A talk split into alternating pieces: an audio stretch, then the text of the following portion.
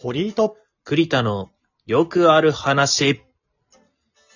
どうも、堀井と栗田のよくある話の栗田です。堀井です。よろしくお願いいたしまよろしくお願いします。いや、読んでるかい、堀井くん。す。ん何お題ワンピース読んでるかいワンピースかい読んでないよ 読んでないっす。無料の期間があるあるんでしたっけそうですよ。もう終わり近づいてるけどね。終わり近づいてる。あうー、んそうっすか。読めてないっす。まあ、第3弾まであって、もう第1弾は終わっちゃってるから、うんうん今は、えーっと、第2弾で、うん。ウうん。ォーターセブンから頂上決戦までが、まあ、やってて、はいはいはいはいはい。うん、ちょうどそこぐらいまでは読んでた気がする。で、月曜日。日からその先だね。まあ、2年後にシャボンディ諸島へのあたりから、うん。シャボンディ諸島から、えーっと、和の国のとこまでやるんだけどもね。うんうんうんうん。 まあ、最後の週だけ、あの、1週間しか期間ないのに、これまでの、あの、倍の話数あるっていうね。まあ、そら、最近に近づけば近づくほどね。うん。 1あんまり後悔してる日と50話ぐらい読まないと、あの、間に合わないペース。 夏休みであったとしてもちょっと厳しいペース。あーまあ、コミックス5巻分ぐらいね。1あー日ご。あ、まだ5巻か。5巻だったら1日かければ。まあまあそれ別しかにできない全然読めるよね。いけるけど、それしかできないよ。後半になればなるほど文字数も増えてきてんの、情報も増えてきてんのに。あ、本当に。ううん、ん。うん、うんうん。大変なんだけど。まあでも今やっぱワンピース、連載再開しますから、ついに、月曜日から。あ、なんかそれはなんかチラッと見た。そう、連載再ツイッター開でも、もう4週経って、うん。ハンターハンターの富樫先生が4話書き切る前にもう連載再開しちゃう。小田先生の方うんが仕事さす熱心がだだった。うんまあでさもすが、 事情があるっていうのも分かったじゃん。まあまあね、腰がね、本当に腰がやばかったんだね。うんあー文字書く、絵を書くってやっぱ腰大事だか大変ら、座ってやんないと。でもやっぱ自分。で書きたいしっていうのがあるんだよね。まあそらあるでしょあーう。なのでまあ、まあ、ハンターハンターも楽しみにつつつつつ、でも今一番熱いのはワンピースなんですよ。うんうんうん。やっぱね、読み返してると結構忘れてた情報とかも出てくるし、うんうん。あ、そういえばこんなんあった、この謎まだ解けてないな、みたいなやつとか。うんうんうん。でやっぱ、やっぱ何回読んでもこのウォーターセブン編僕一番好きなんだけど、面白いな、とか。ウォーターセブンね。うんあのー、なんか、秘密結社じゃない。なん、なんだっけなんか、なんとかないみたいな。。 CP9 ね。 CP9、CP9。そうそう CP9 情報機関ですよが出てくる政府の情報機関情報機関が出ですてくるやつねそうはいはいはい。そこは読んだ、読んだそう。。で、メリーゴーがやっぱ燃えちゃうって、燃えちゃっはいはいはいはてい最後ね、別れるところとかもう涙なしには見られない。はいはいはい。うんう。うんんあれは面白かった。やっぱウォーターセブン一番楽しいなと思いつつ、まあ、そこからのね、スリラーバークとか監獄編もめ面白くて、うんうんうんうん。アニメのインペルダウン編では、あの、ヘキサゴンファミリーがめっちゃ明るい歌をオープニングにねじ込んできてマジで炎上したりとか、そんなんだったんだ。あったうん風が吹くみたいな歌なんだけど、うんあの監獄に風なんか吹くわけねえだろ、ぶっ殺すぞみたいな。 ファンからダイバーシング。そう、そのエースのね、処刑っていうエースが死ぬところなのになんかすげえはポいはいップなオープニングで、 うん。なんかそれはちょっとひどいよこれはって、ま あ、そういうのも思い出したりしてね。なるほどね。うん、 してるんだけど。いや、ワンピースそろそろ、まあ、連載再開でオダッチからのメッセージも出てさ、このワンピースのここまで秘密にしてきた世界の謎を一気に解き明かしていきますと。うんうんまあ、まだ多分終わりまでには数年かかるとは思うんだけど、うん。うん。まあ、でも多分怒涛の展開がここから始まるわけですよ。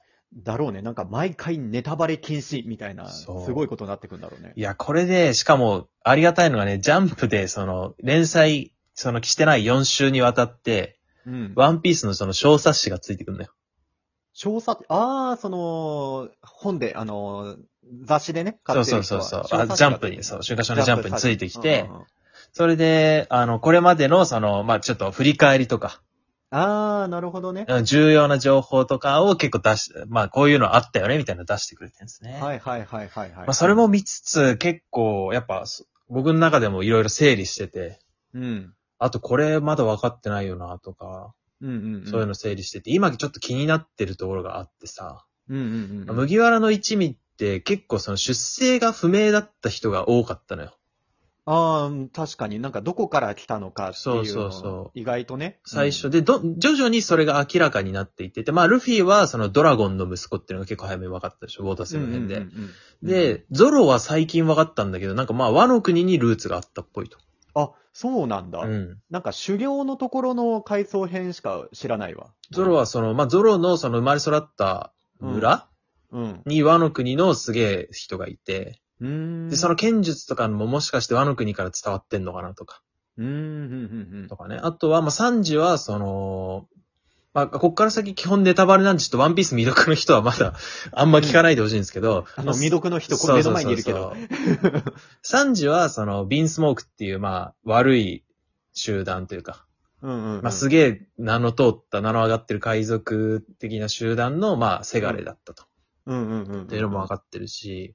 うん。で、まあ、ウソップは、まあ、あれじゃん。シャンクスの海賊船のやつのねシャンクス。ねあうんの、ヤソップの息子じゃん。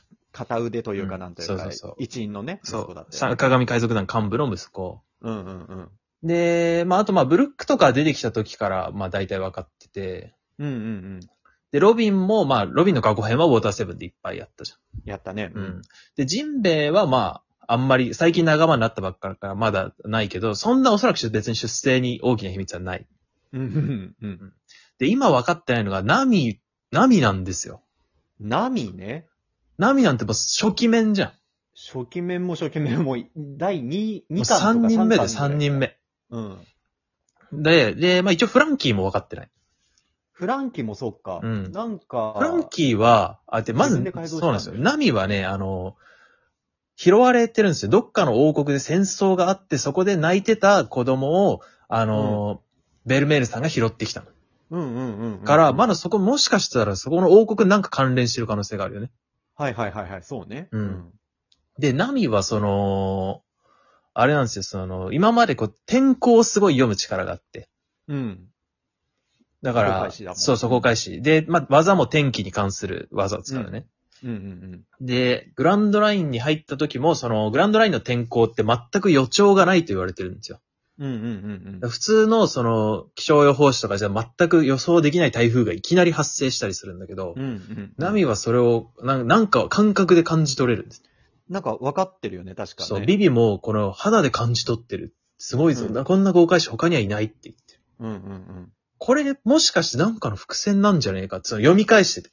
ああ、なるほどね。そう、その、その王国って、まあ、わかん、なんなのかわかんないけど、まあ、その天候とかに関する、うんなんか秘密を持った王国の可能性があるじゃないですか。うん、うんうん。で、もしかしたら、その、まあ、一般人の娘の可能性もあるけど、全然その王家の娘の可能性もあるわけですよ。滅びた王国のね。そうね、そうね。うんこれ、ナミのルーツ結構こっから先ね、あのー本筋にかかってくると僕は思ってました。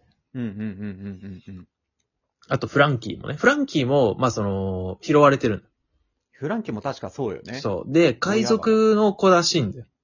うんうんうんなんか海賊に捨てられて、そのウォーターセブンの周りに拾われたと。うん。うん。海賊ってことは、まあ、もう結構20年前とかだけど、フランキーがさ、じゃあいや20年どころじゃないの。もう40年近く前だけど、うんフランキーが捨てられたのは。うん。でもまだその海賊が生きてる、もしくは、あの、過去にすげえ名の通った海賊の可能性もある。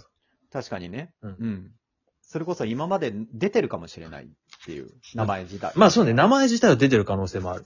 うん。うんから、まあもしかしたらそこで何か変わってくる可能性があるんですよね。うんうんうんうんで、40年ぐらい前、まあ、30何前とかっていうと、ロックス海賊団っていうのがいまして、ほう。うん。これは、その、まあ、4校の、全4校のカイドウとか、ビッグマムもその海賊団だったのね。うんうんうんうん。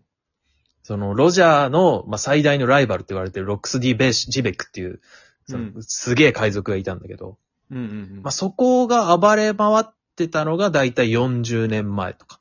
うんうんうんぐらいなんですね。だからそのフランキーが子供の頃とは、年齢的には結構一致してるんですよね。うんうんうんうん。だからその、まだ全然、この話が進んでなくて、ロックスについては何も分かってないんだけど、うん。まあ、ロックスの関係者である可能性もあると。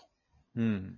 この二人のね、ルーツまだ分かってなくて、ここまで隠してるってことは結構多分、重要な秘密眠ってると思うんですよね。うんうん。波は確かに気になるね。そう初期面なのに。ナミキなんでしょう。まあ、フランキーもでも結構今から、今で言ったらもう相当古い、 古株ですねまあ、そうか、古株になってんのか。う。そう。前、こう、前後半で言ったら、まあ後半仲間だけどね。まあまあ、うんう。ん。だからそこかなり気になってる。このロックス DG ペックっていうのはね、相当かかってくると思うんですよね。うん、うん、うん、かなりと。で、そのロックス海賊団が結成された海賊島の蜂の巣って島があるんだけど、うん。うん。今そこはその黒ひげが拠点にしてるんですよ。うん、うん、うん、うん。で、黒ひげの船の名前も、あの、ジーベック号っていう。うんうんうん。ロックスの名前と同じ船をつけて、これもだから黒ひげと、まあ、ロックスも何か関係があるんですね。うん、なるほどね。そう。でかなりその情報を整理していくと、え、こことここ繋がってんじゃんとかっていうのもか相当あるんですわ。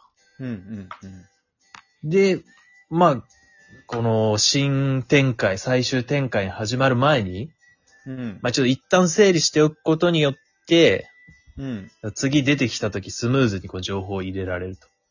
確かに、衝撃度も変わってくるよね。そう。あと、まあ予想がやっぱ当たってたら嬉しいしね。う。うんうんうんうん。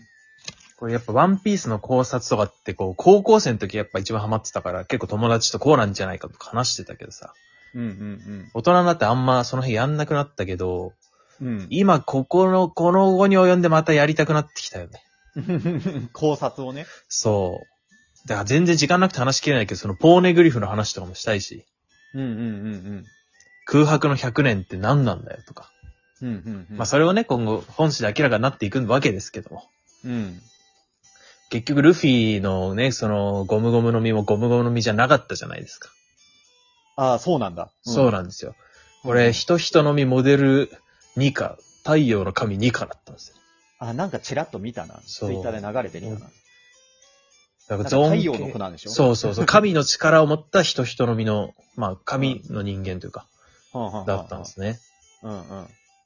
で、まあ、これも、空島ともまた話がちょっと関わってきそうっていうところまで来てる今。なんか過去を本当に全部引っ張り出してみていかないとそうそうそっうそうて感じだね。ちょっとね全然話しきれないんで、これまたどっか話したいんですけども、まうあ、んぜひワンピースここからも激アツ展開始まっていくんで、皆さんしっかり読んでいきましょよろしくどうぞうはい、じゃあお疲れ様です